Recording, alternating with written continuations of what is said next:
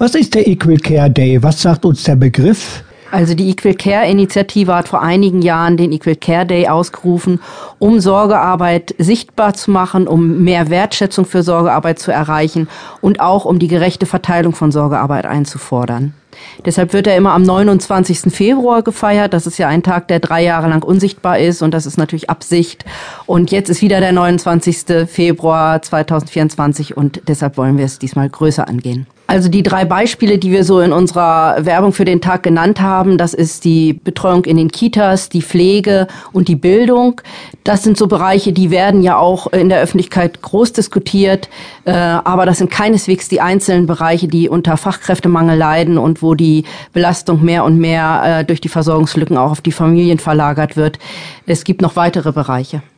Ja, also wir freuen uns besonders darüber, dass auch mal äh, der Reinigungsbereich sichtbar wird, weil der würde nämlich ohne die Menschen, die in dem Bereich arbeiten, also wäre auch die Sorgearbeit nicht möglich.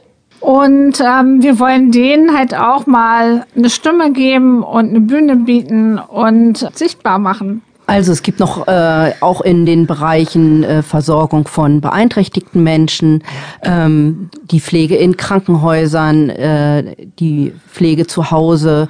Es gibt auch noch die Fürsorge für Menschen, die mit Migrationshintergrund hierher kommen, Fluchterfahrung haben und traumatisiert sind. Also es gibt viele, viele Menschen, die auf Sorgearbeit angewiesen sind. Und äh, all dieses wollen wir jetzt sichtbar machen. Wie hoch ist der Frauenanteil in diesen Berufsgruppen? Der liegt bei 80 Prozent, 80 Prozent plus. Also es sind wirklich Berufe, wo Frauen sich engagieren, wo Frauen hineinsozialisiert werden. Und es sind ganz oft auch Bereiche und Branchen, wo der Lohn sehr niedrig ist. Also wir haben tatsächlich auch in der Pflege Mindestlöhne, die gezahlt werden oder sogar halt auch noch, wo sich drum gedrückt wird. Also 80 Prozent der Pflege wird im privaten Bereich erledigt. Auch das im Schwerpunkt von Frauen, obwohl es auch viele Männer gibt, die privat pflegen. Die wollen wir nicht verschweigen, denn äh, wenn uns dieser private Pflegebereich wegbricht, dann äh, sind viele, viele Menschen auf öffentliche Hilfe angewiesen. Und wie gesagt, auch im, im öffentlichen Bereich, im professionellen Bereich ist ja bereits ein Pflegenotstand da. Also wir brauchen dringend die Menschen, die privat pflegen und wir müssen diese Menschen unterstützen. Wer muss die wachsenden Versorgungslücken schließen? Ja, wie Ulrike eben schon gesagt hat, ist das wirklich, wird das weggedrängt in den privaten Bereich. Auch Unternehmen, muss ich sagen, als Gewerkschafterin machen sich da einen schlanken Fuß. Also angewiesen sind auf ähm, ausgegliederte Sorgearbeit eigentlich alle ArbeitnehmerInnen. Und es geht ja erstmal um die eigenen Kinder, die versorgt werden. Dann geht es in der späteren Lebenshälfte darum, dass man ähm, die eigenen Eltern pflegt oder auch die Schwiegereltern. Und das decken dann halt die Menschen selber ab. Vom Gleichstellungs Referat aus haben wir schon in der Corona-Krise mit Besorgnis beobachtet, dass äh, das Mehr an äh, Sorgearbeit, was zum Beispiel durch den Lockdown entstanden ist, äh, oft dazu führt, dass Frauen ihre Arbeitszeit wieder reduzieren müssen. Und das hat natürlich auch was mit einer eigenständigen Existenzsicherung zu tun.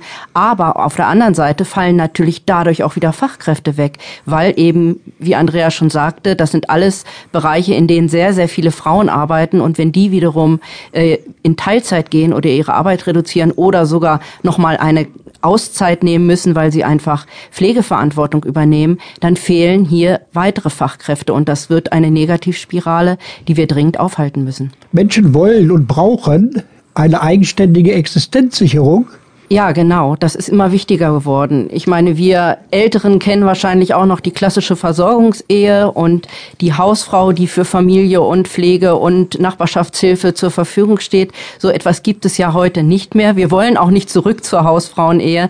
Wir wollen ja, dass Menschen sich selber auch mit ihren Fähigkeiten und ihrem ganzen Potenzial auch wirtschaftlich und gesellschaftlich einbringen können.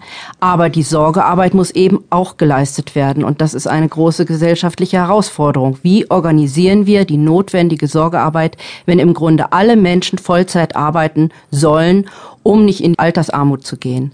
Höchste Zeit, Sorgearbeit als das anzuerkennen, was es ist. Ja, da wünschen wir uns ähm, als Bündnis, aber auch wir als Gewerkschafterinnen, dass das mehr anerkannt wird, dass ähm, tatsächlich auch ähm, Arbeitgeber, Arbeitgeberverbände und auch ähm, der politische Raum sich überlegt, ähm, anders damit umzugehen. Und zwar eher sozusagen das, was an Sorgearbeit innerhalb der Familie äh, geleistet wird und wirklich noch zu großen Teilen von den Frauen geleistet wird, dass das anerkannt wird.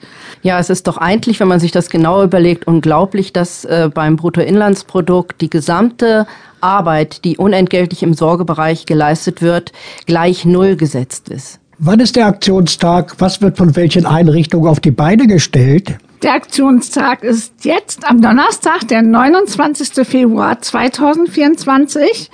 Wir treffen uns um 16 Uhr auf dem Schlossplatz. Vorher sind schon alle ähm, Institutionen und Einrichtungen mit dabei und bauen ihre Stände auf. Und dann gibt es um 16 Uhr die Eröffnung mit einer Kundgebung mit vielen ähm, Menschen, die da auch nochmal ein Bild werfen auf ihre eigenen Tätigkeiten, auf die Tätigkeiten von anderen Menschen und vor allen Dingen auf die Bedarfe, die da dranhängen.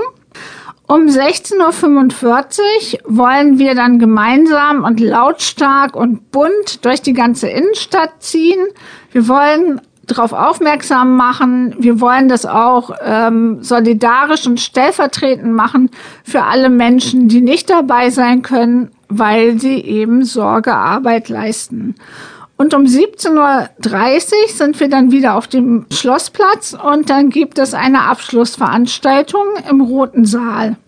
Ja, nochmal zu denen, die das Ganze überhaupt organisieren. Das ist im Schwerpunkt das Gleichstellungsreferat der Stadt Braunschweig, Verdi, DGB und die Frauenberatungsstelle aus Braunschweig. Und bei der Abschlussveranstaltung haben wir Unterstützung durch Professorinnen der TU und durch das Familienbüro der TU, aber auch durch Studierende der HBK, die äh, künstlerische Beiträge dann äh, leisten.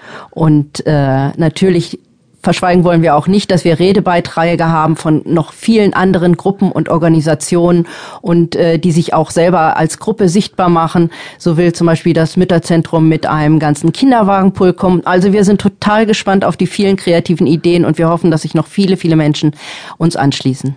Und dabei ist auch noch für Kinderspaß gesorgt und auch fürs leibliche Wohl, denn wir wollen uns ja umeinander kümmern.